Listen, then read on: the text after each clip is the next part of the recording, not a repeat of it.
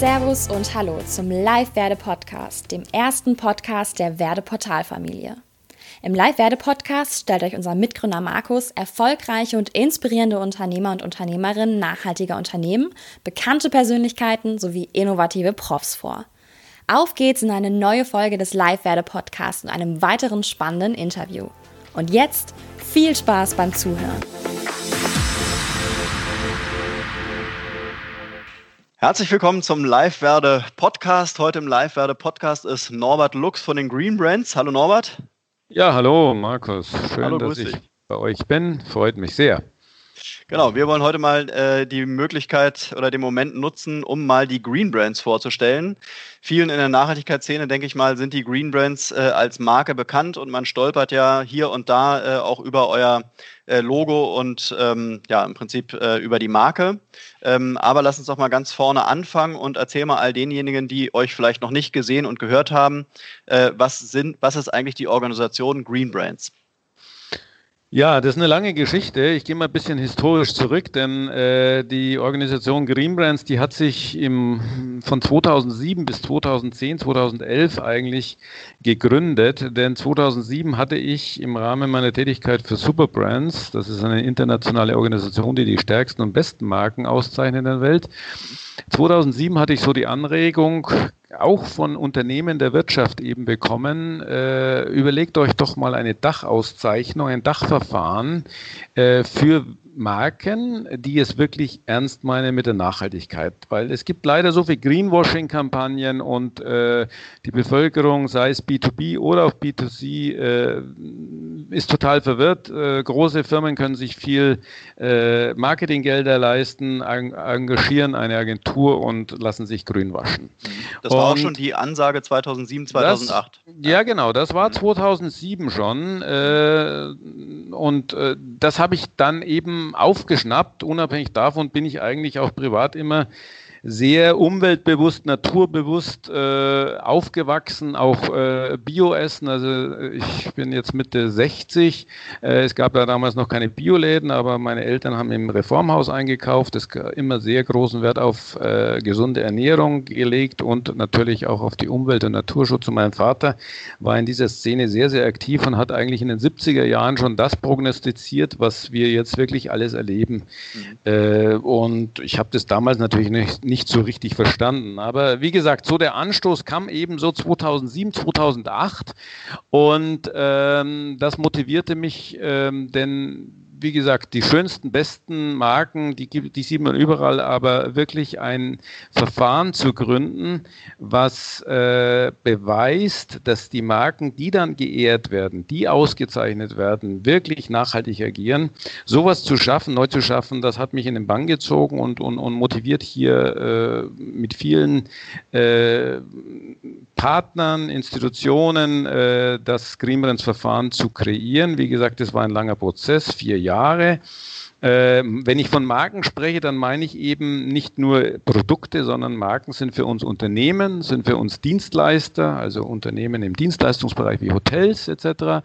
und sind natürlich dann auch Produkte und Lebensmittel. Also das ist richtig eine Dachmarke geworden. Und im Rahmen dieser Tätigkeit oder diese, diese unzähligen Konsultationen in Deutschland, in Österreich, dazu muss man wissen, ich bin halber Österreicher, ich war also viel auch in Österreich unterwegs, bin immer noch in Österreich unterwegs ähm, haben wir also dann die beste Unterstützung zur Realisierung 2010 in Österreich erhalten durch ein internationales Nachhaltigkeitsinstitut SERI, durch äh, Jurymitglieder der ersten Stunde. Das war natürlich auch so ein Prozess, denn hier muss man erstmal Fachleute überzeugen, was man Neues kreieren will äh, und, und an den Tisch holen.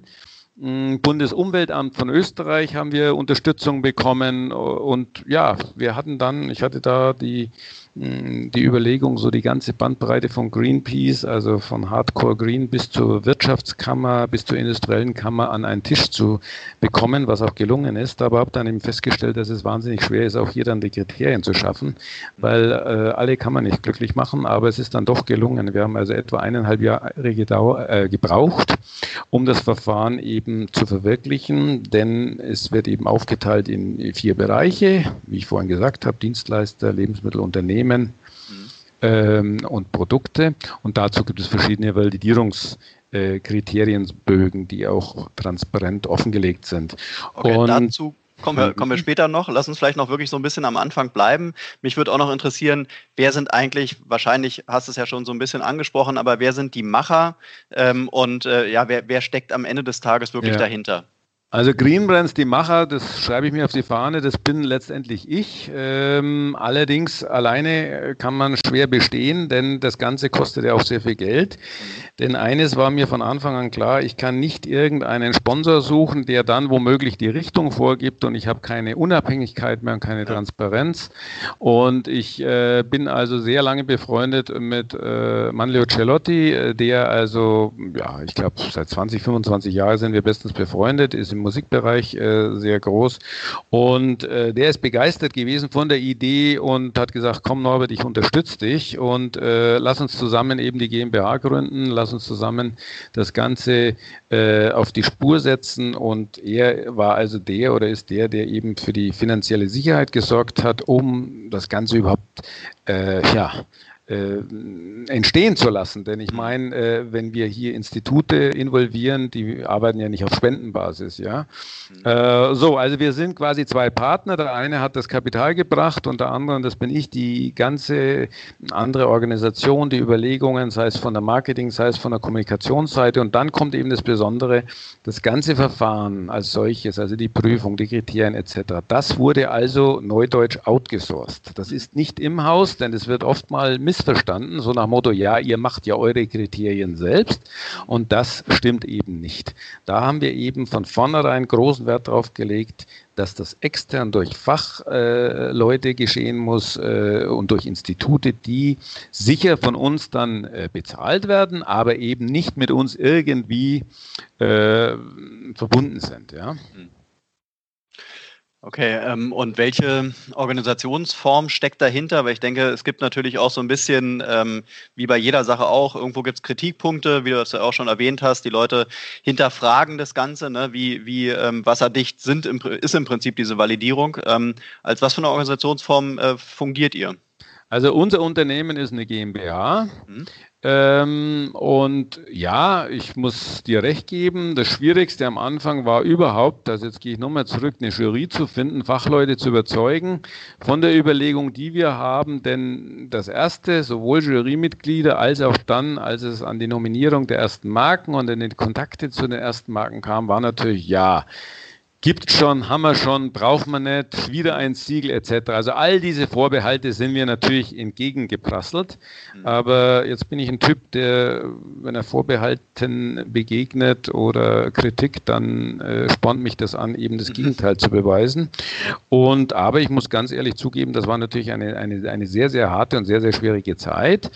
Aber äh, last but not least sind wir eine GmbH. Das ist richtig, aber ich äh, kann beruhigen, wir sind jetzt da nicht groß auf, auf, auf, auf, auf Profit aus. Wir haben bis heute nach zehn Jahren immer noch keinen Profit in dem Sinne gemacht, weil wir wahnsinnig viel investieren und reinvestieren.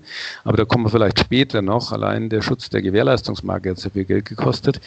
Ähm, aber rein vom Firmentechnischen sind wir eine GmbH. Mhm.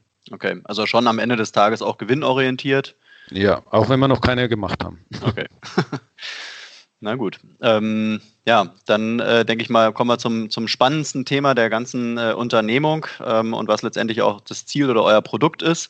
Und das sind äh, nämlich die Green Brands selbst. Äh, ihr ähm, macht ja von Beginn an, äh, kürt ihr äh, eben, wie du schon gesagt hattest, Produkte und Unternehmen als Green Brands. Ähm, und da einfach gefragt, was sind Green Brands? Gut, also ich muss nochmal eine Stufe zurückgehen und zwar äh, uns ging es darum, dass wir eben uns herausheben wollten von all den Auszeichnungsverfahren und, und Siegeln. Ich möchte uns auch nicht als Konkurrenz zu irgendeiner Zertifizierung sehen, das sind wir nicht. Und deswegen war der Prozess auch so lang. Und deswegen ist der Prozess auf, auf drei Stufen, basiert auf drei Stufen. Das ist einmal so, dass man sich nicht, nicht selbst bewerben kann, man muss vorgeschlagen werden, also nominiert werden, das können die Jurymitglieder machen, das können die, die Medienpartner Partner äh, vorschlagen äh, und auch äh, ausgezeichnete Green Brands selbst, beziehungsweise arbeiten wir auch mit NGOs zusammen, die Vorschläge unterbreiten. Und die zweite Stufe ist eben das Validierungsverfahren und die dritte ist dann, dass die Jurymitglieder ehrenamtlich äh, über der ganzen Sache stehen und dann ein finales Okay geben oder ein Veto einlegen können, selbst wenn man auf der Papierform gut abgeschnitten hat. Das hat es in der Vergangenheit auch schon gegeben. Also das nochmal vorausgeschickt. Äh, jetzt habe ich den Faden verloren. Was war die eigentliche Frage? Ja, was sind äh, Green Brands? Also ganz Also Green Brands, ja, Green Brands allgemein, klar, äh, sind einfach Marken, Unternehmen, Produkte, die für die die ökologische Nachhaltigkeit kein Lippenbekenntnis ist, sondern die nachweisbar wirklich äh, grün, ökologisch nachhaltig agieren und das eben auch beweisen, äh, den Beweis antreten. Mhm. Ähm, die auf Natur, Umweltschutz, auf Ressourcenverbrauch achten und all die Kriterien, die wir prüfen und eben nicht wie im Greenwashing kurz mal behauptet wird, das ist eine grüne Marke, super, wunderbar, wir machen ein bisschen einen grünen Anstrich und das war's. Mhm. Äh, also bei uns musste der Beweis oder muss der Beweis erbracht werden durch ein aufwendiges Verfahren, der Nachweis äh, und es geschehen auch Kontrollen, dass sie es wirklich ernst meinen und belegen können. Mhm. Und eben großen Wert, sei es von Anfang an des Bestehens, also wir haben ja die bekannten Marken Primavera und wie sie heißen, die sind von Anfang an äh, so ausgerichtet. Aber es gibt auch jüngere Marken, die einfach erkannt haben, okay, wir schwenken mal um, so kann es nicht weitergehen und wir äh, gehen mal komplett in die nachhaltige Richtung und meinen es ernst und setzen es auch um. Mhm. Ähm, das sind die grünen Marken, die wir auszeichnen. Und äh, da vielleicht an der Stelle auch mal noch so ein bisschen äh, provokant gefragt, weil auch das äh, kennen wir ja auch aus der, aus der ähm, täglichen Arbeit mit Live-Werde, wo wir auch von Usern äh, und Stakeholdern eben gefragt werden, äh, wozu braucht es sowas überhaupt? Ja? Eine nachhaltige Marke, äh, hat es die überhaupt nötig, Werbung zu machen, in Anführungszeichen? Ja? Ähm, oder es reicht es auch einfach, wenn man eben ähm, aktiv ist als Unternehmen und muss eben kein Marketing dafür machen? Also warum, warum braucht es, warum braucht es diesen äh, diese Organisation und die Green Brands. Mhm. Äh, mein Anliegen oder unser Anliegen war von Anfang an nicht nur die Großen und die Besten äh, zu küren, auszuzeichnen und mit dem Gütesiegel zu versehen, sondern vor allem jene, die sich eben nicht viel leisten können im Bereich der Kommunikation, im Bereich der Marketing. Also die Klein- und Mittelständler, KMU. Ja. Äh, wir holen alle äh, auf die Bühne, das heißt also unabhängig von der Größe, wir haben vom kleinsten Start-up, mir fällt gerade die aktuelle ein, Spoontainable, äh, bis zu Mega-Unternehmen wie DM oder Veleda etc. etc. Alle an Bord. Das heißt, wir machen hier keine Unterscheidung, aber unser Anliegen ist immer schon ausgerichtet, dass wir vor allem den kleinen und den Mittelständlern eine Plattform bieten, denn im Rahmen der Auszeichnung geschehen ja viele Maßnahmen, sei es die Zertifikatsüberreichung, sei es dann am, sei es die Abschlussfeier, wo also sehr viel Kommunikation geschieht und natürlich auch in den Social Media Kanälen, äh, wo die Marken selbst das Siegel kommunizieren können und eben entsprechend äh, in den Vordergrund bringen können. Also das ist unser Anliegen. Natürlich kann man jetzt sagen, ja, die großen und das ist nämlich auch das Spannende. Die Großen, die brauchen das ja gar nicht oder die Etablierten. Warum macht ein Frosch, sage ich jetzt mal so, äh, mit oder, oder, oder DM oder Alverde oder wie sie alle heißen? Äh, die sind von Anfang an dabei und lassen sich alle zwei Jahre re revalidieren. Warum? Weil sie wirklich äh, das Verfahren so schätzen, dass durch die Validierung ihnen der Spiegel vorgehalten wird und sie sehen, äh, gespannt drauf, okay, in welchen Kriterien haben wir uns verschlechtert, in welchen Kriterien sind wir wie aufgestellt, verschlechtert, verbessert, wie sieht's aus? Weil unsere Validierung gilt ja nur zwei Jahre. Nach zwei Jahren, das ist natürlich alles ein, ein nicht verpflichtendes Angebot, man kann das also annehmen oder sagen, nee, ich will erst in vier oder fünf Jahren wieder teilnehmen, kann man sich revalidieren lassen. Also in anderen Worten, Unternehmen oder Marken, wo der Anführungsstriche Laie, wo, wo man denkt, naja, warum machen die das? Auch die haben es zu schätzen, äh, wissen es nun zu schätzen, dass sie also mit der Validierung, mit der transparenten Auswertung ein, ein, ein sehr, sehr wertvolles Tool haben. Ja, und last but not least sicher auch durch unsere Kommunikation, äh, weil wir bringen ja auch das Buch heraus und wir sind ja da kommunikativ ganz, äh, in der Kommunikation ganz aktiv. Und natürlich auch selbst, dass sie selbst verwenden und das äh, eben entsprechend auch in ihr Marketing und in ihre, in ihre Kommunikation einsetzen. Mhm. Aber machen wir es mal praktisch. Äh, für wen äh, soll diese Auszeichnung am Ende des Tages was sein? Ist es wirklich für die Unternehmen selbst, so wie du schon sagst, dass die sich im Prinzip dann auch nochmal spiegeln? Oder äh, ist es doch eher für den Endverbraucher, dass der dann auf einer Flasche eben gucken kann, ach, ja. die sind ja sogar von Green Brands hier mhm. validiert. Ähm, also ist es eher dann, dann doch so eine, so eine Ampel oder ein, oder ein Wegweiser? Für beide. Für ja. beide, von Anfang an für beide. Mhm. Einmal äh, eben, damit die Marken für sich eine Leistung äh, haben, also das Wertvollste ist die Validierung und zum anderen eben für den Konsumenten, um hier drauf zu achten. Es gibt so viele Siegel, es gibt vor allen Dingen so viele Auszeichnungen, die hausgemacht sind. Ja, ich nenne jetzt keine Namen, aber wo große Unternehmen, die sehr viel Geld haben, machen dann eine eigene Nachhaltigkeitsmarke. Ja, ja, ja. mit sehr viel Geldern, sei es TV und, und Anzeigen, wie auch immer ja. Und wenn man dann äh, mal mit der Lupe draufschaut, dann kann man nirgendwo die Kriterien erkennen. Ja?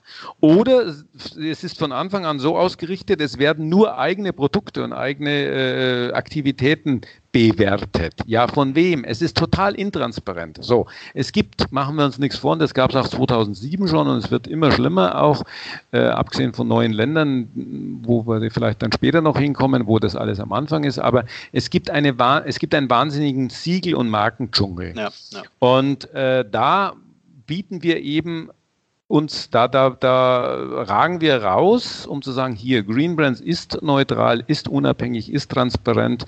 Und die letzte Entwicklung war eben letztes Jahr, dass wir nach eineinhalb Jahren Prüfung äh, die EU-Gewährleistungsmarkt, den EU-Gewährleistungsmarkenschutz bekamen. Das ist ein neues äh, Schutzrecht im Markenrecht, da können wir später vielleicht auch noch drauf kommen. Mhm. Aber damit haben wir quasi wirklich auf das Platzett bekommen, okay, ihr seid wirklich neutral, unabhängig und transparent, denn gerade diese großen Kampagnen, die mit viel Geldern von großen Firmen initiiert werden, die würden diesen Markenschutz nicht bekommen, weil sie nicht transparent und, und unabhängig sind. Mhm. Und das ist unsere große Ausnahmestellung. Da gibt es natürlich viele andere auch. Last but not least hat natürlich Greenbrands einen guten Namen, das sage ich jetzt mal so, weil man sich ja, auch wenn man jetzt nicht im Englischen so mächtig ist, äh, auch im Deutsch versteht, was Greenbrands ist und international einfach äh, allein das Wording schon ausstrahlt, was es ist. Und dass es eben kein Marketing und kein Greenwashing ist, das beweisen wir durch den Markenschutz, den wir erreicht haben. Ja, ich glaube, ähm, an der Stelle ist, ähm, ist tatsächlich die Schwierigkeit, dass halt die großen Unternehmen, äh, die haben natürlich auch durch ihre, was ich, eigenen Marketingabteilung oder wenn sie auch mit einer Marketingagentur zusammenarbeiten, die wissen ja äh, im Prinzip, ähm, sagen wir mal, die ganze Geschichte vielleicht auch so ein bisschen zu manipulieren, ja, oder sich halt mhm. so zurechtzulegen, dass sie sich sagen, ja, bevor wir jetzt da irgendwie Hunderttausende in irgendein Siegel investieren, machen wir es doch lieber selbst, ja, ja. Haben, haben in der Hand, was damit passiert. Richtig. Äh, und, äh, und der, der Konsument, äh, sagen wir mal jetzt vielleicht der, der durchschnittliche Konsument, kann es eh nicht unterscheiden, weil alle Siegel grün sind und alle ja. haben vielleicht irgendwie ein auffälliges äh, äh, haben vielleicht ein, eine Pflanze im Siegel, ja, ja und schon ja. wird es eben beim schnellen Kaufen wird es eben verwechselt mit, mit vielleicht anderen äh, ja. wirklich seriösen Siegeln. Ähm, vielleicht auch da an der, an der Stelle mal die Frage, wie bekannt seid ihr eigentlich mittlerweile? Habt ihr mal irgendwie so eine Markenbekanntheitsauswertung das gemacht? Ist, das ist unser Ziel für nächstes Jahr. Gut, dass mhm. du das ansprichst, weil wir denken, nach zehn Jahren äh, ist es mal Zeit, wirklich eine Befragung zu machen, vor allen Dingen in den zwei Ländern, in denen wir eben begonnen haben. Das ist einmal Österreich und dann Deutschland. Das steht auf unserem ähm, auf unserer Liste ganz oben, dass wir nächstes Jahr da mal eine Befragung machen wollen, weil bis dato haben wir hier noch keine Befragung gemacht. Ja. Ähm, Nochmal ganz kurz zur Einflussnahme und zu den großen Marken. Wie du richtig gesagt hast, da spielt Geld einfach keine Rolle. Ja, Da geht es um, um die Penetration, dass man einfach überall dieses Siegel sieht. Man kommt dem Siegel gar nicht aus und letztendlich glaubt dann jeder dran. Ja, Obwohl, ja. Äh, wenn, wenn Fachleute draufschauen und sagen, oh mein Gott, äh, das ist ja wirklich Greenwashing. Ja? ja, ja. Wir hatten, um hier vor allen Dingen in der Kommunikation und, und, und äh, im Marketing äh, mehr voranzukommen, weil da haben wir eben nicht die Millionen für Fernsehwerbung und Anzeigen etc., ähm, hatten wir vor fünf, sechs Jahren mal äh, Kontakt zu einem sehr, sehr großen Unternehmen. Ich, nehme, ich nenne keinen Namen und auch keine Branche, aber da ging es um wirklich eine sehr namhafte Unterstützung, um eine Sponsorung in einem hervorragenden Ausmaß.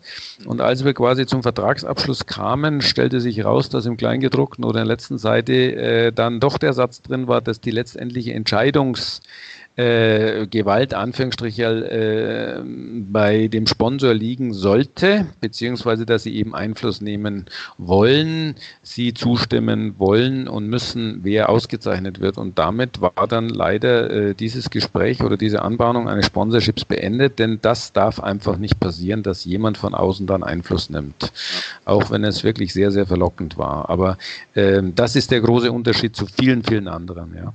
Also ich meine, staatlich kann man eh nicht vergleichen, denn die staatlichen, gut, die haben jetzt vom Geld auch kein Problem, weil die werden halt dann, äh, da wird der Haushalt aufgestockt, beziehungsweise von vornherein so geplant und dann hast du die Gelder für mh, hm, die staatlichen Auszeichnungen, aber wir sind ja nicht staatlich, sondern in der Privatwirtschaft. Mhm. Okay, na gut, damit, damit das alles äh, dann glaubwürdig ist am Ende des Tages, spielen natürlich äh, die Kriterien für die Validierung eine große Rolle ähm, mhm. und äh, wie die dann am Ende auch überprüft werden. Denn ihr habt mhm. ja auch mhm. eine Jury. Ja. Ich persönlich bin stolz, äh, ähm, stolz äh, Teil der Jury zu sein und mhm. deshalb bin ich eigentlich auch ganz gut im Thema. Aber vielleicht mhm. magst du mal kurz erklären, wie sind eigentlich die Kriterien und wie funktioniert die Validierung dann wirklich im Detail? Ja, also es sieht so aus, wie zu Beginn schon erläutert. Wir haben vier verschiedene Kriterien, Kataloge, äh, Kataloge vier verschiedene Kriterienbögen ähm, in den Bereichen eben Unternehmen, Produkte, Lebensmittel und Dienstleister, die übrigens auch auf der Website äh, offengelegt sind. Da kann man die also auch downloaden. Man sieht genau, was gefragt wird, beziehungsweise äh, auf welche Kriterien geachtet werden. Und ich kann jetzt nicht auf die über 60, 70 Kriterien eingehen, aber äh, ob das jetzt Abfallwirtschaft ist, Energiewirtschaft, ob das äh, Bewusstseinsbildung intern, extern ist, Markenkern etc. Es werden also bis zu 65 Kriterien äh, abgefragt in der Form, dass es nicht nur ein Ja-Nein ist. Also ich sage jetzt ein Beispiel, äh, verwendet Ihr Unternehmen Ökostrom? Ja, nein. Dann genügt eben nicht ein Ja. Dann muss genau belegt werden, von wem. Denn äh, Ökostrom wissen wir alle, das ist ja zum Teil auch schon ein Marketing-Gag geworden, dass gerade die großen Konzerne sagen, oh, jetzt machen wir auch mal ein bisschen auf grünen Strom, ja, äh, verkauft sich super, gutes Gewissen und wenn du drauf schaust, ist es im Hintergrund doch ein Strommix, ja, denn allein im Ökostrombereich gibt es eben wirklich Öko, grünen Strom oder leider eben nur Marketing äh, grünen Strommix. Das heißt, äh, alle Fragen, äh, die äh, oder Kriterien müssen belegt werden. Es genügt nicht ein reines Ankreuzen Ja, Nein. Das wird dann geprüft von äh, Altplan. Das ist ein Umweltmanagement-Unternehmen seit 30 Jahren in Wien ansässig, die eben das zusammen mit dem wissenschaftlichen Institut dann auswerten ähm, und dann das Resultat den Unternehmen offenlegen. Also es geschieht nichts im Verborgenen. Es ist nicht so, dass dann überraschenderweise der eine Ja, der andere Nein bekommt, sondern die Firmen bekommen die Auswertung offengelegt. Da findet auch eine Kommunikation statt wenn, was weiß ich, Frage 35 fünf mögliche Punkte sind und man hat nur einen Punkt bekommen und das Unternehmen fragt sich, ja, wieso haben wir nur einen bekommen, dann bekommt das Unternehmen auch Antwort. Ja, sehen Sie das und das und das, wenn Sie das und das und das noch liefern oder da und da besser aufgestellt sind, dann erhalten Sie da noch mehr Punkte. Das heißt, das ist richtig auch ein Learning-Tool. Ähm, so, und dann haben wir eine Benchmark, also wir, das war eigentlich nicht wir Greenbrand, sondern eben Serie, das Institut und die Jurymitglieder der ersten Stunden haben dann eine Benchmark festgelegt von 51 Prozent. Die klingt jetzt mal nicht so hoch, aber äh, viele, viele Unternehmen und Marken sind daran schon gescheitert und waren enttäuscht, dass die Messlatte da wirklich sehr streng und hoch ist. Und es hat auch noch keiner 100 Prozent geschafft, das möchte ich auch dazu sagen. Also die Besten, und das sind ganz, ganz wenige, erreichen so 87 bis, bis 90 Prozent, aber weiter äh, haben wir noch keinen, äh, der hier die Leiter erklommen hat. Ähm, so, also die Marken, wie gesagt, bekommen die Auswertung und alle Marken oder alle Bewertungen, die über 51 Prozent äh, über die Benchmark springen, werden weitergereicht an die Jurymitglieder, so wie eben an dich. Und da haben wir am Anfang auch eine Jury-Sitzung immer gehabt und das waren endlose Stunden der Diskussion und darum sind wir dann auch auf die Technik der E-Mail-Übermittlung gekommen, weil man muss natürlich auch dazu sagen, die Jurymitglieder arbeiten alle ehrenamtlich. Ja? Weil das ist nämlich auch so eine Frage, gerade in neuen Ländern, die wir auftun. Ja, wie viel Geld bekommen wir für die Jurytätigkeit? Ich meine, wir, über, wir übernehmen Spesen und so weiter, ist kein Thema. Aber die eigentliche Jury mit, äh, die eigentliche Juryarbeit, die Bewertung, die Durchsicht der Validierungsunterlagen, die Auswertung und dann die Entscheidung, die ist ehrenamtlich. Denn in dem Moment, wo auch hier Geld involviert wäre, könnte man sagen, okay, pass auf, äh, du kriegst so und so viel und dann stimm doch mal bitte da äh, für mich. Das, das ist nicht machbar. Das gibt, also das, das haben wir ausgeschlossen damit. So, und wie gesagt, die Jurymitglieder bekommen also einmal die Validierungsunterlagen, bekommen die Auswertung und haben dann eben zwei, drei Wochen Zeit, je nachdem, wie sie dazukommen, sich das anzusehen und natürlich auch Rückfragen zu stellen. Einmal zur auswertenden Stelle, was wir sehr häufig haben, so nach Motto, also mit Frage 57 bin ich nicht einverstanden, wieso habt ihr hier fünf Punkte gegeben? Ich hätte maximal zwei Punkte gegeben, weil das und das ist. Äh, sie haben auch Rückfragemöglichkeiten zu den Unternehmen selbst, was also auch äh, gerade von den Unternehmen äh, sehr dankend angenommen wird, weil sie dann eben sehen, wie ernst das Ganze genommen wird und dass sie natürlich auch Anregungen, Vorschläge bekommen. und zu guter Letzt ist eben dann ein, eine Entscheidung der Jurymitglieder nach, nach zwei, drei Wochen, so nach Motto, okay, wir stimmen zu oder wir legen ein Veto ein. Und das hatten wir also in der Vergangenheit auch schon ab und an, dass es Marken gab mit 55 bis 65 Prozent und aus unterschiedlichen Gründen wurden die abgelehnt. Unter anderem auch, also ich nenne hier natürlich auch keine Marken, aber unter anderem auch, weil da manche Jurymitglieder das Greenwashing äh, äh vor den Augen hatten, wenn es um ein großes Unternehmen mit einem kleinen grünen Produkt geht, so nach Motto, naja, dann nutzen die die Auszeichnung von diesem kleinen grünen Produkt das vielleicht mal zwei Prozent des Gesamtumsatzes ergibt und, und nutzen diese Auszeichnung, um sich eben da, seht her, unser Unternehmen ist grün, um sich grün zu waschen. Also da das ist auch total losgelöst von unserer Organisation. Da können wir auch nicht reinreden, da reden wir auch nicht rein, da überstimmen wir. Wir haben überhaupt kein Stimmrecht, also wir Green Brands, sondern da ist ausschließlich die Entscheidung der Jurymitglieder final verantwortlich, ob es abgelehnt wird oder ob die Zustimmung erfolgt. Und selbst bei Ablehnung, was wir eben schon hatten, dann findet auch eine Kommunikation statt, weil die Firmen sind dann zum Teil natürlich nicht happy und sagen, ja, wie haben wir uns anders vorgestellt? Ja, dann wird es auch erklärt. Also es ist nicht so friss oder stirb äh, und, und, und keine Antwort, sondern die Unternehmen werden wirklich unterrichtet. So sieht es aus und das und das haben wir so und so entschieden, warum, etc. etc. Mhm. Und das wird eben auch von den Unternehmen anerkannt. Die Quote allerdings, muss ich auch ganz ehrlich sagen, die ist schon äh, erstaunlich, denn viel, wir haben viele Abbrecher. Denn viele denken am Anfang eben, also wie gesagt, wenn man die PDFs sieht auf der, auf der Webseite, denkt man, naja, gut, das kreuze ich mir schnell an, das ist gleich erledigt, in einer Stunde habe ich das. Äh, und dann sitzen manche Unternehmen dann doch mehrere Wochen und die ganz großen auch mehrere Monate dran. Natürlich nicht Tag und Nacht, aber es dauert halt seine Zeit. Und wir haben wirklich etwa, ja, kann man sagen, 35, 40 äh, Prozent Abbrecher, die während dem Verfahren dann sagen, nee, okay, das ist uns zu anstrengend oder sie wollen zu viel wissen. Das ist auch interessant für uns. Also wie gesagt, ich nenne nie einen Namen, aber wir haben etliche, die einfach sagen, ja, das müssen sie uns schon glauben. Ja, mhm. ja, so, sorry, Sie müssen das belegen. Nee, das wollen wir nicht. Also wenn Sie uns nicht glauben, dann ja, gut okay, dann hören wir auf so ungefähr. Also das haben wir schon auch häufig.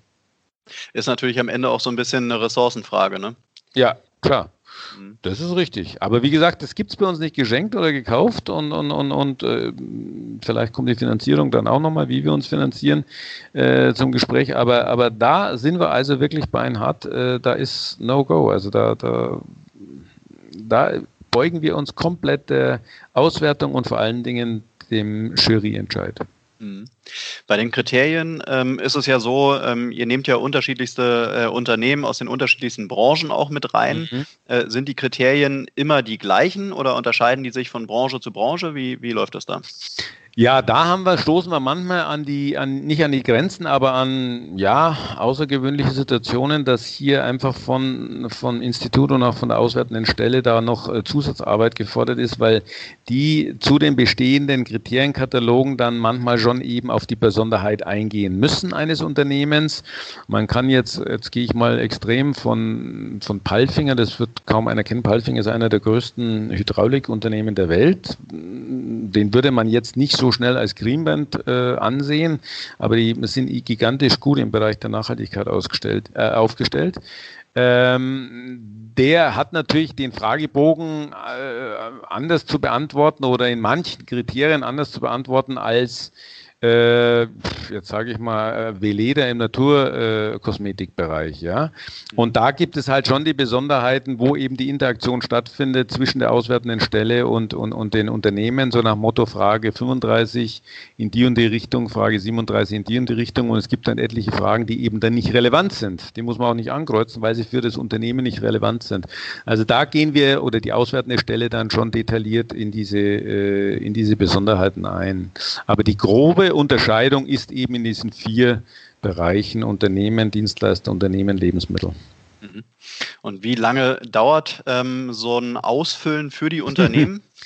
Das ist eine gute Frage. Also Spitzenreiter ist so ein Tag und äh, da ist natürlich auch entscheidend, wie groß ist ein Unternehmen oder ein Produkt und äh, äh ich habe ja vorhin gerade gesagt, von Start-up, die haben natürlich keine Nachhaltigkeitsabteilung, meistens ist da der Inhaber und der Geschäftsführer äh, auch der Nachhaltigkeitsbeauftragte, macht alles und äh, der liefert dann schnell mal die Daten innerhalb von einem Tag äh, bis hin ja, Maximum. Wir hatten mal äh, das Go Green Verfahren äh, von DHL, Deutsche Post, die in mehreren Ländern das äh, durchgeführt haben. Und das hat dann, glaube ich, sechs, sieben Monate gedauert, weil einfach das Datenmaterial herangebracht werden musste. aber man kann das so nicht äh, über den Daumen scheren, aber erfahrungsgemäß dauert es zwischen zwei bis fünf Wochen, bis mhm. wir eben nach Aussendung der Unterlagen die Unterlagen zurückbekommen.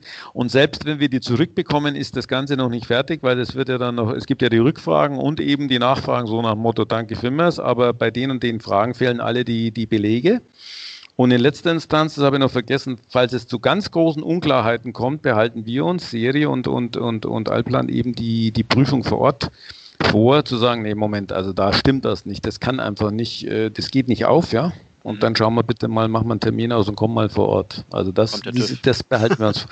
Ja, der TÜV nicht, aber dann, das behalten wir uns vor. Ja. Ja, ja.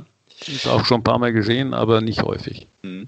Also ich kann mir vorstellen, dass ähm, jetzt auch, wenn, wenn jetzt Unternehmen zuhören, ähm, die potenziell passen würden, dass sie sich auch die Frage stellen, wäre das was für uns? Können wir das überhaupt eben ressourcenmäßig, also manpowermäßig leisten?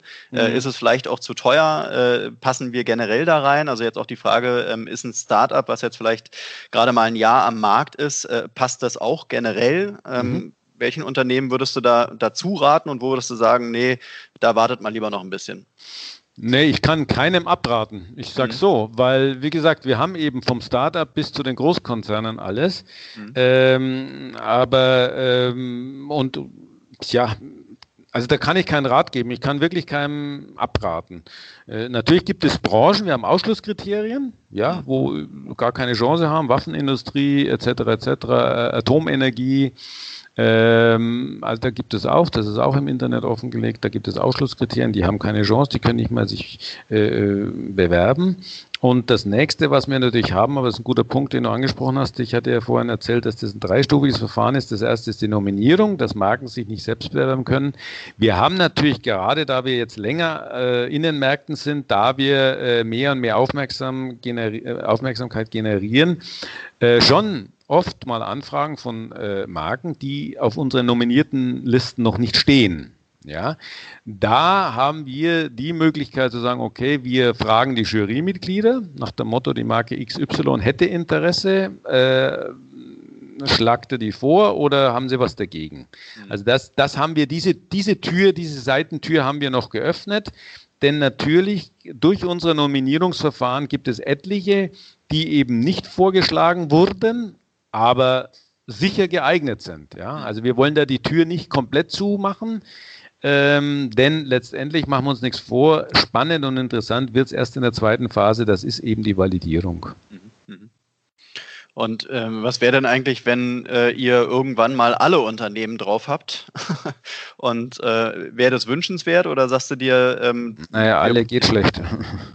Ja, oder dann halt die Unternehmen. Also letztendlich kann man ja einen Trend feststellen, dass schon mehr, immer mehr Unternehmen ähm, das Thema Nachhaltigkeit für sich entdecken und da auch viel machen. Äh, die würden ja letztendlich ähm, alle potenziell passen. Ähm, also es ist ja so, dass wir äh, die Nominierten alle anschreiben. Es ist ja eine freiwillige Einladung, ja. Und natürlich, das muss man das als nächstes sagen, ist das Ganze äh, auch mit Kosten verbunden.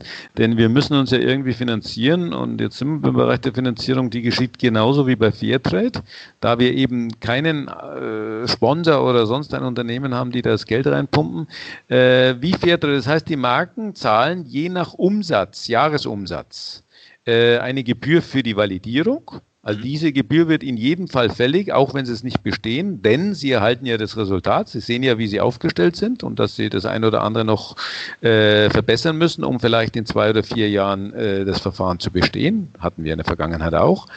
Ähm, und wenn die Marken ausgezeichnet wurden, das Okay der Jury kommt, dann ist also eine Siegellizenz, Marketing, PR-Gebühr äh, äh, zu leisten, die sich auch eben am Umsatz des Unternehmens orientiert. Und da sind wir jetzt wieder bei den ganz Kleinen. Und da ist natürlich klar, dass ein Start-up eine andere Gebühr hat, äh, die bei ein paar hundert Euro anfängt, als wie ein Großunternehmen.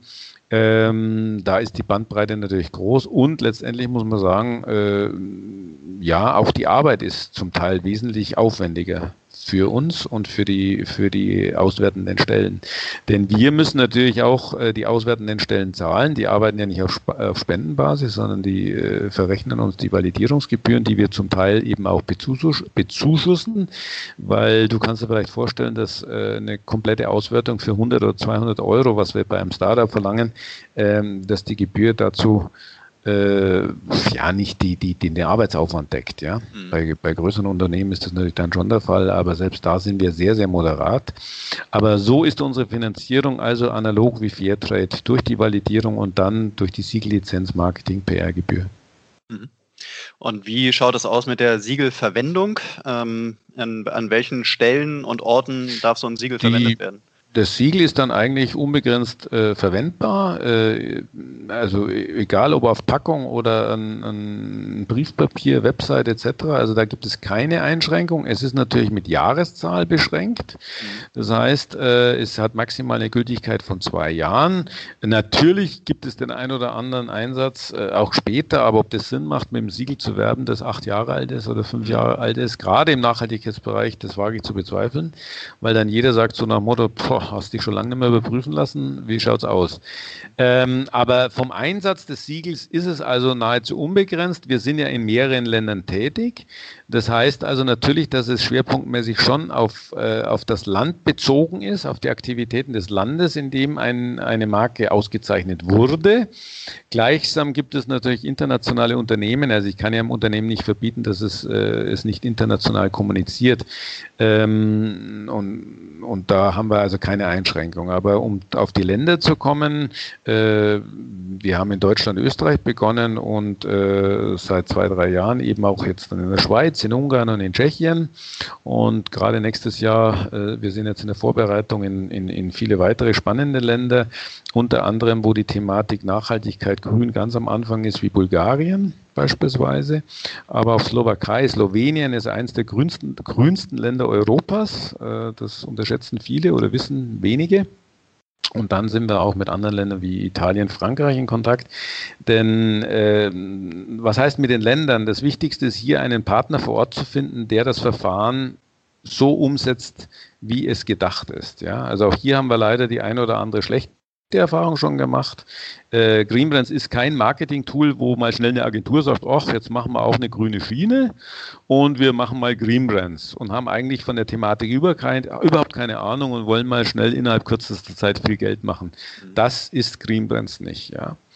Gleichzeitig muss ich sagen, was uns auch überrascht hat, überrascht hat äh, ähm, ja, das Interesse ist bis nach China. Wir hatten vor ein paar Wochen ein langes Zoom-Meeting mit äh, chinesischen, mit der längsten und ältesten Nachhaltigkeitsagentur Chinas, Golden Bee.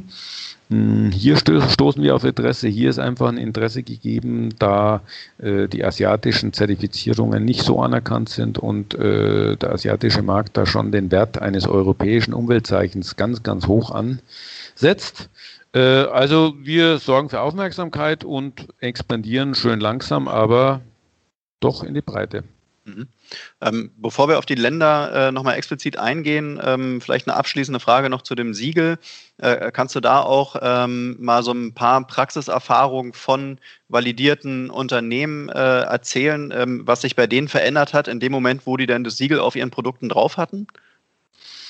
Also ich weiß jetzt ganz brandaktuell, Almawin hat es von Anfang an drauf und äh, die, die fragen schon immer von sich aus gleich, wann können wir die Revalidierung machen, weil für die ist das A und O, äh, also da ist die Nachfrage von den Marken her groß. Ich habe leider eben noch keine Konsumentenbefragung und ich habe auch kein Unternehmen, das jetzt von sich aus eine Konsumentenbefragung gemacht hat.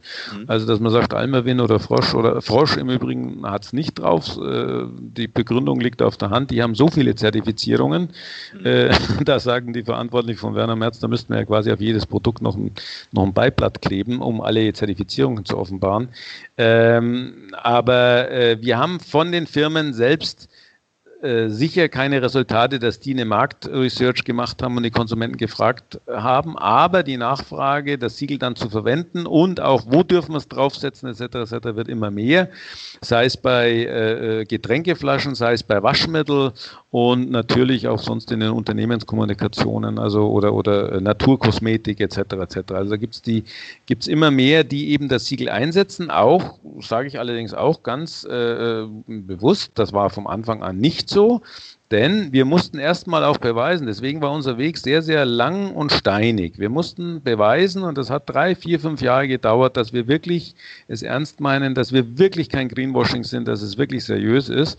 Und so seit vier, fünf Jahren äh, setzt sich das immer mehr durch und äh, geht es in die Breite und auch der Siegeleinsatz immer mehr. Also mir fällt jetzt spontan ein, Dens, der Dens Biomarkt in Österreich zum Beispiel, setzt das Siegel bei jeder Eingangstür ein. Da, die haben so einen tollen Aufkleber mit den Öffnungszeiten und, und, und, und drunter prangt das, Sieg, prangt das Siegel. Ja? Äh, nur mal ganz spontaner Einfall. Also die, der Einsatz des Siegels ist sehr, sehr weit gefächert. Klar, und je mehr und je besser, umso besser auch für Green Brand selbst, weil die Brand Awareness äh, steigt. Und nochmal, ich komme auf eine Befragung, die wir vielleicht nächstes Jahr vorhaben, äh, über, die Bekanntheit, über den Bekanntheitsgrad. Da wollte ich gerade sagen, ähm, ist ja eigentlich eine, eine Win-Win-Situation, ja, wenn es beide Seiten im Prinzip äh, nutzen würden. Mhm. Ähm, und würde es nicht auch Sinn machen, dass ihr sagt, äh, ist Vertragsbestandteil und ihr müsst das Siegel nutzen, weil mhm. letztendlich ein Siegel, was keiner kennt, bringt ja dann auch wieder weniger, oder? Das ist richtig, aber wir können keinen, also den, der Vertragsbestandteil, der ist Wunsch, aber das können wir nicht umsetzen. Mhm. Das kannst du nicht umsetzen. Du kannst ja, wir sind in der freien Marktwirtschaft, jeder kann machen, was er will, äh, aber ich kann ja keinem zwingen, so nach Motto, also du musst jetzt, ja. Mhm. Wir stoßen den einen oder anderen an, wenn wir sagen, Mensch, also in die Kampagne, in der Anzeige etc., das wäre nicht schlecht, wenn du da auch das Siegel einsetzt. Und jetzt sind wir wieder bei den größeren. Da habe ich leider die Erfahrung gemacht, gerade die größeren, die geben das natürlich an Agenturen. Mhm. So, und die Agenturen, dann sind wir wieder bei der Kommunikation. Ja, die haben das Siegel haben wir nicht bekommen. Mhm. Ja, okay. Das Siegel hat der Nachhaltigkeitsverantwortliche in seiner Schublade. Ja, der hat es der Marketingabteilung nicht gegeben. Mhm. Ja, weißt, das ist so die Praxis, die wir oft mal erleben. Ja, wenn wir das gewusst hätten und hätten, ja, haben sie das Siegel auch für uns, etc., etc. Also wir sind schon selbst auch aktiv und schauen, wir, wir, wir kommunizieren mit den Unternehmen, sagen, bitte da und da einsetzen, aber zwingen oder vertraglich verpflichten äh, können wir nicht. Das, das, das geht nicht. Also, äh, ja. Und an der Stelle merkt man ja auch schon, dass ihr da auch selbst äh, auf dem Weg der Professionalisierung seid. Äh, ihr werdet ja immer größer, hast ja schon gesagt, ihr geht dann in unterschiedlichste Länder. Äh, wenn man jetzt sogar noch auf andere Kontinente geht, dann wird es ja noch größer. Ja, äh, noch, noch sind wir nicht auf anderen Kontinenten, aber, okay. aber, das Interesse wurde geweckt, ja. ja okay. Aber wenn da, ähm, sag mal, ihr expandiert ja auf jeden Fall, ähm, wie, ähm, wie garantiert ihr dieses Wachstum? Wer, wer macht da mit? Das könnt ihr ja nicht alles selbst machen. Nee, das ist genau der Punkt, dass man vor Ort in den Ländern äh, Vertragspartner, also wir haben das im Franchise-Verfahren, äh, die müssen also ein, per Franchise-Vertrag das Verfahren dann übernehmen und dann selbst organisieren, bekommen natürlich komplett die Unterstützung von uns, alle Guidelines äh, etc. etc. Das ist ein sehr, sehr aufwendiger Prozess, gerade im ersten Jahr. Äh, und dann sind wir natürlich auf die Agenturen oder die Personen, äh, letztendlich auch bei den Agenturen sind es dann Personen, die dafür oder dagegen sind oder die, die eben die Arbeit machen müssen, auf die sind wir angewiesen, wie die das umsetzen. Ja? Äh, aber die Umsetzung in den Ländern geschieht dann ganz eigenständig von den Franchise-Nehmern. Und die Suche und die, die, die Wahl äh, der Franchise-Nehmer, das ist wirklich sehr, sehr aufwendig. Äh, denn privat wie persönlich ist es immer entscheidend, äh, ja, wie, wie jemand da äh, das Ganze aufnimmt und an vor allen Dingen umsetzt oder dann äh, es nur als Marketing-Tool sieht und gar nicht dahinter steht. Ja? Also der, die, die Partnerwahl, wie gesagt, privat wie, wie beruflich, ist da sehr, sehr schwierig. Äh, und ja, wir haben da auch schon Frustrationen erlebt, aber da muss man durch. Jede Frustration, da steigern wir uns dran. Das heißt, die Suche der, der neuen Franchise-Partner, die läuft über euch? Die ähm, läuft über uns, ja, aber wir bekommen auch ab und an Anfragen aus, den, äh, aus verschiedenen Bereichen, so nach dem Motto, oh, wir hätten Interesse, wie sieht es aus?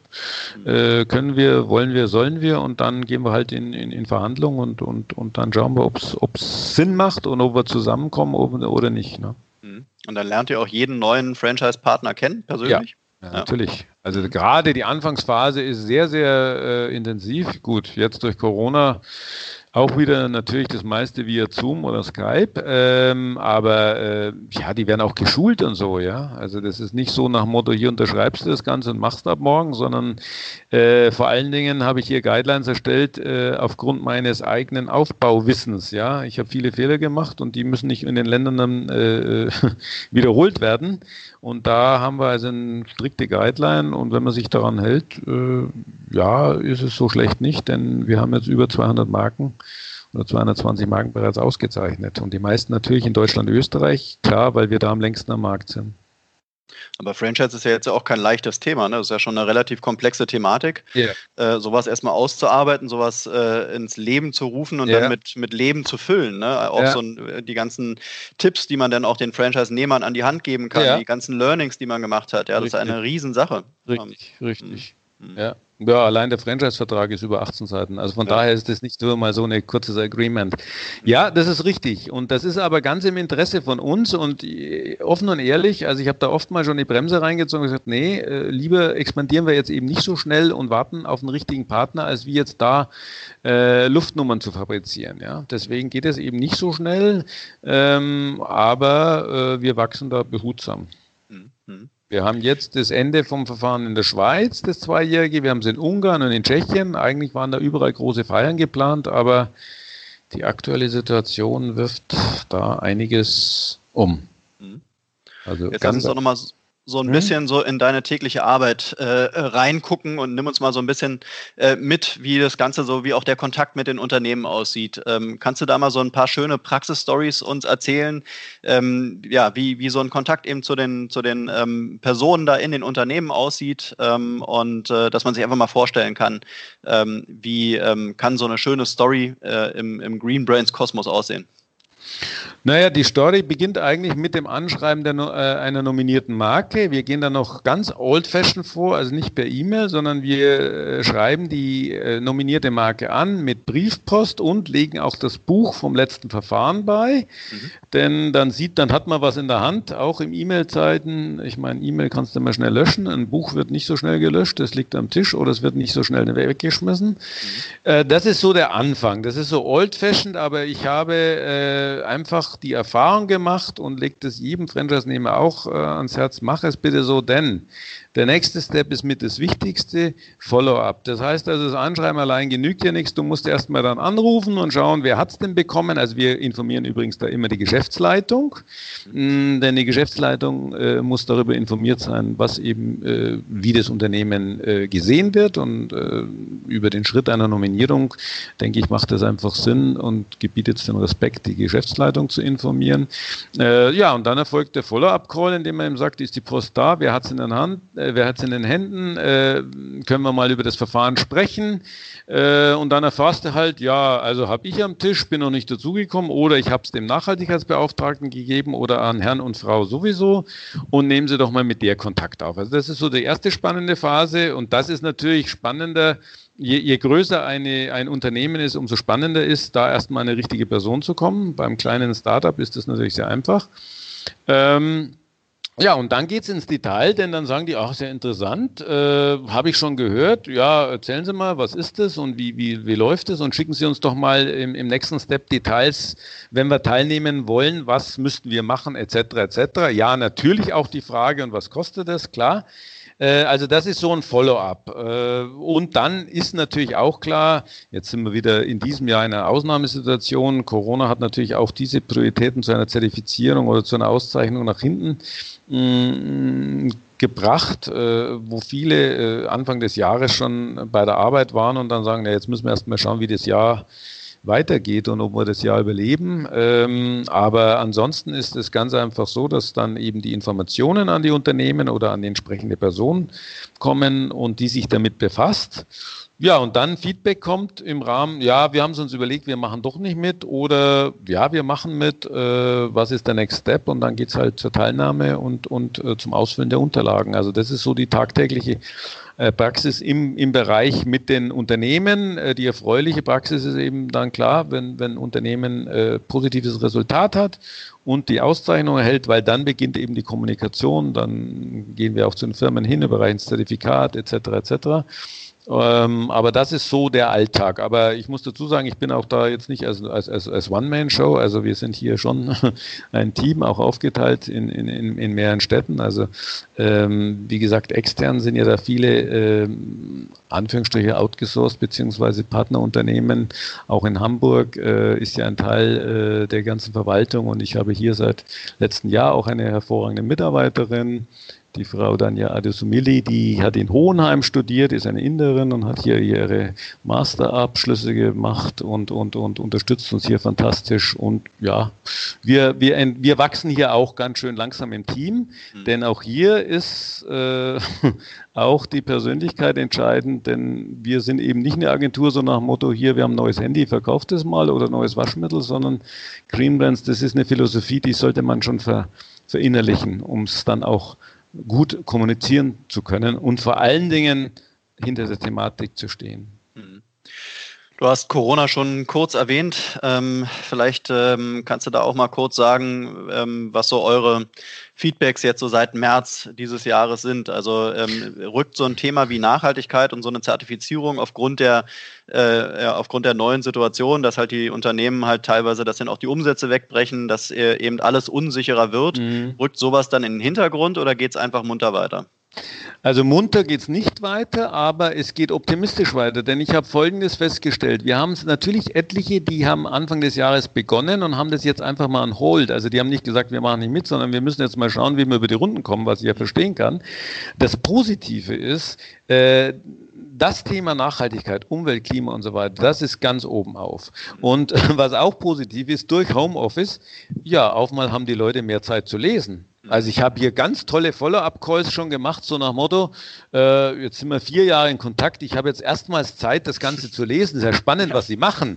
Da beiße ich mir dann immer ein bisschen auf die Zunge, denke, okay, äh, ja, aber machen wir uns nichts vor, der Alltag ist oft mal gerade, ja, ist, ist natürlich egal, ob klein oder, oder, oder mittel, äh, klein, klein Mittelständler oder Großunternehmen, ist natürlich von der Alltagshektik geprägt.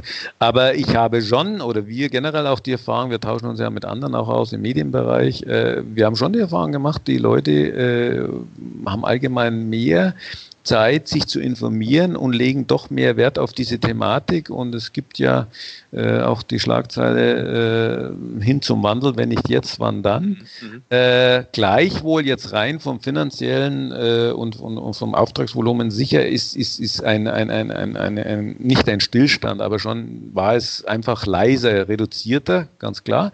Hat aber seit September wieder sehr zugenommen.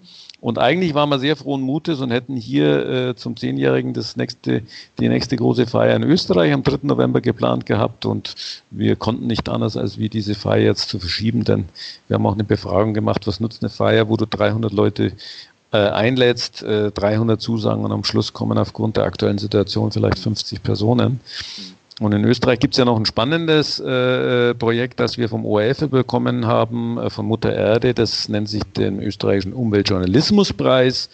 den wir eben auch ausschreiben, zusammen mit dem österreichischen Journalismusclub. Und das ist natürlich dann auch nochmal ein ganz besonderes Highlight bei der Feier. Und jetzt sind wir bei Kommunikation und Medien und das äh, bringt natürlich Greenbrands auch gerade in den Kommunikationstools in den Medien nach vorne, weil wir dann eben in vier Kategorien den, den Umweltjournalismuspreis ausschreiben. Aber ja, Besonderheit dieses Jahr, leider alles verschoben. Wir feiern im Mai hoffen auf schönes Wetter, äh, eine Location, wo man dann vielleicht auch den Empfang und das Essen draußen im Freien schon äh, abhalten kann. Aber es bringt nichts, wenn man jetzt zwangsweise das macht. Und eine so eine Feier, ich meine, du warst ja ein paar Mal schon in, in, in Deutschland dabei, lebt einfach vom Ambiente, lebt vom persönlichen Networking, Klar.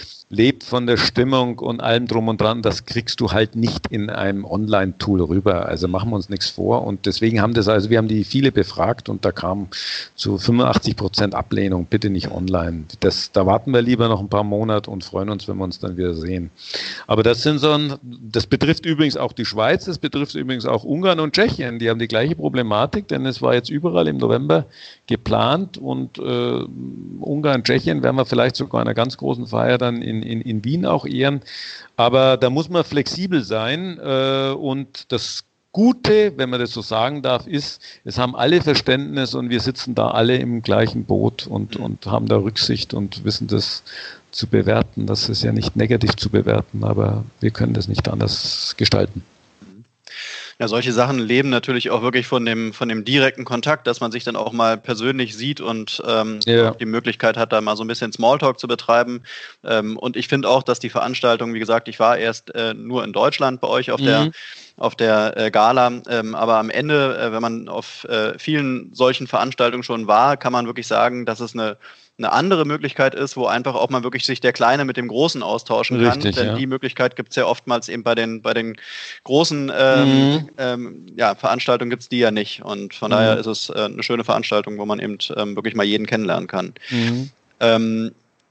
Wir, kommen kriegen da, wir kriegen da auch super, kriegen da auch super Feedback. Also die Firmen sind, wie du schön sagst, ja, es ist eine, du kennst die Feier, es ist eine ungezwungene Familienfeier, habe ich es immer, habe ich es mal tituliert. Ja, genau. So Und ja, da gibt es keinen, da kann der Start-up-Inhaber äh, äh, mit dem, mit der großen Firma XY oder dem, dem Bekannten oder auch in der Jury. Ich meine, wir haben ja hochrangige Jurymitglieder. Da sitzen wir alle in, in, in, im gleichen Haus und, und, und können uns austauschen. Und das, da haben wir immer wahnsinnig wahnsinnig gutes Feedback, das tut uns gut und äh, das freut uns und den Stil wollen wir auch beibehalten, weil äh, never change a winning team oder äh, ändere nie so ein Format, das so gut ankommt. Mhm. Zum Ende äh, würde ich ganz gerne nochmal auf eure Testimonials eingehen. Äh, mhm. Die sind ja nun wirklich bekannt. Also da äh, sind so Namen drin wie Hannes Jenecke und mhm. Tobias Moretti. Mhm. Ähm, vielleicht da mal die Frage, wie, wie kommt ihr an solche Leute ran? Kennst du die persönlich? Ja, ähm, nee. und, und was ist die Aufgabe der Testimonials? Neben also vielleicht einfach nur ein bisschen Aufmerksamkeit schaffen. Spätestens nach der Feier kenne ich es persönlich. Nein, es ist so, äh, auch hier ist natürlich die Jury involviert. Hier äh, äh, bitten wir die Jurymitglieder um Vorschläge mhm. von Persönlichkeiten und vielleicht ist Testimonial nicht der richtige Ausdruck, denn wir setzen ja die jetzt nicht ein, um für Greenbrands zu werben. Natürlich geschieht das indirekt in dem Moment, wo sie dann auf der Bühne stehen und ihre Dankesworte ausrichten etc. etc. ist das natürlich auch anfänglich ein Testimonial für Greenbrands, aber es ist jetzt nicht so, dass ein Hannes Jennecke oder ein, ein Tobias Moretti oder Nina Ruger, wie sie heißen, mhm. äh, also wir haben ja da schon acht, äh, beziehungsweise jetzt der neunte, das jetzt äh, sage ich auch zum ersten Mal in der Öffentlichkeit, äh, ist äh, Hubert von Geusern, mhm. wird in Österreich, das ist ein Musiker, wird ausgezeichnet als äh, Greenbrand Persönlichkeit 2020. Aber äh, wie komme ich an die ran? Ich äh, bekomme die Vorschläge der Jurymitglieder und dann versuchen wir einen Kontakt aufzunehmen, äh, stellen uns vor, wer wir sind, was wir machen und äh, dass sie also die Ehre haben, ausgezeichnet zu werden und freuen uns, wenn sie sich freuen und wenn sie zusagen und sagen, okay, ich habe Zeit, ich komme, freue mich und auch das muss ich sagen, war immer eine gewaltig äh, schöne äh, Bereicherung unserer Feiern, denn wir haben alle haben Gelegenheit gehabt, mit doch sehr berühmten Namen in direkten Kontakt zu kommen und mhm. festzustellen, mein Gott, sind die wirklich gut drauf und nicht abgehoben und nicht, äh, was weiß ich, fernab, die siehst du nur im Fernsehen, man kann, die, man kann mit denen reden wie zwischen uns und das äh, kam auch irre gut raus und da gibt es keinen Unterschied. Also das war bislang bei allen so. Und das ist natürlich eine tolle Bereicherung. Aber gleichwohl nochmal, es sind jetzt in dem Sinn keine Testimonials, es sind ausgezeichnete Persönlichkeit, die, Persönlichkeiten, die wir eben für ihren Einsatz, für ihr Engagement im Bereich äh, Umwelt, Natur, Tierschutz, Hannes Jennecke ist sehr schwer auch im Tierschutz unterwegs, ähm, äh, oder im, ja, von daher, also wir wollen die schon auszeichnen und ehren und einfach Danke sagen für ihren Einsatz. Mhm. Und ganz zum Schluss äh, würde ich dir ganz gerne noch die Möglichkeit geben, einfach mal zu sagen, was sind eigentlich eure Ziele für die Zukunft? Wo, wo, wo geht's hin? Du hast natürlich schon jetzt viel erzählt, aber vielleicht habt ihr ja so ganz konkrete Ziele, die so in den nächsten Monaten stattfinden sollen. Ja gut, die Ziele sind, äh, wir sind jetzt mitten im, im, im äh, deutschen Verfahren, das dann sein nächstes Ende im November nächsten Jahres findet. Äh, da hier, da, da haben wir bereits über 25, 30 ausgezeichnete Marken, dass wir hier vielleicht auch dann mal die Schallmauer von 60, 70, 80 Marken in einem Turnus äh, überschreiten. Äh, die Österreich-Feier habe ich gerade gesagt, die werden wir verschieben. Das ist natürlich auch ein Ziel, dass wir das gut bestehen. Und dann, ja, sage ich ganz ehrlich, äh, die Expansion, Expansion in andere Länder. Schweiz ist ein interessanter interessantes Land. Aber auch, äh, was ganz spannend wird, so, so Newcomer wie Bulgarien, die ganz am Anfang sind. Ja, wir haben da ausführliche äh, Gespräche auch gehabt. Die sind dann wirklich Pioniere in dem Bereich. Das reizt uns natürlich schon auch sehr. Und das ist auch wieder eine Sache, da, da kann auch ein Franchise-Nehmer nicht erwarten, dass er gleich viel Geld verdient oder, oder so. Aber da ist der Franchise-Nehmer so interessiert, auch darauf Pionier zu sein. Ja, also wir freuen uns natürlich da äh, bei ganz neuen Ländern, wo die Thematik total am Anfang ist, äh, Pionier Pionier zu sein. Äh, gleichwohl, was uns einfach reizt, dann schon noch in die ganz großen, interessanten Länder zu kommen, wie Frankreich, Großbritannien, äh, Italien. Wir sind das jetzt noch mit zum Abschluss eine Gewährleistungsmarke, geschützte Gewährleistungsmarke äh, in der gesamten EU. Äh, das heißt, das ganze Verfahren wurde geprüft und, und wir haben hier nicht nur den Logo- oder Siegelschutz, sondern das Verfahren wurde hier EU-weit äh, geschützt.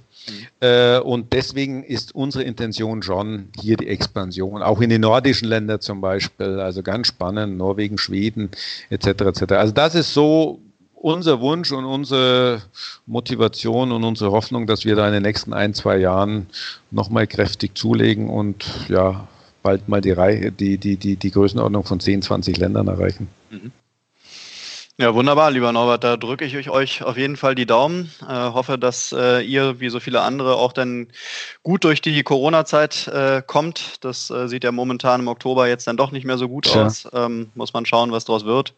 Und vor allen Dingen, wie sich dann auch ähm, ja, die Wirtschaft hier in Deutschland. Alles äh, entwickelt, ja. Ja, alles ja. entwickelt. Ähm, aber was die Nachhaltigkeit anbelangt, denke ich mal, guckst du genauso wie wir positiv in die Zukunft und ähm, hast uns auf jeden ja. Fall auch Mut gemacht und ähm, ich hoffe, dass eure Story viele Leute interessiert, aber ich denke mal schon, dass gerade eben auch so eine, so eine Siegelgeschichte für viele Menschen interessant ist, um da einfach auch so ein bisschen Licht ins Dunkel reinzubringen. Und von daher äh, wünsche ich euch ganz, ganz viel Erfolg für die Zukunft.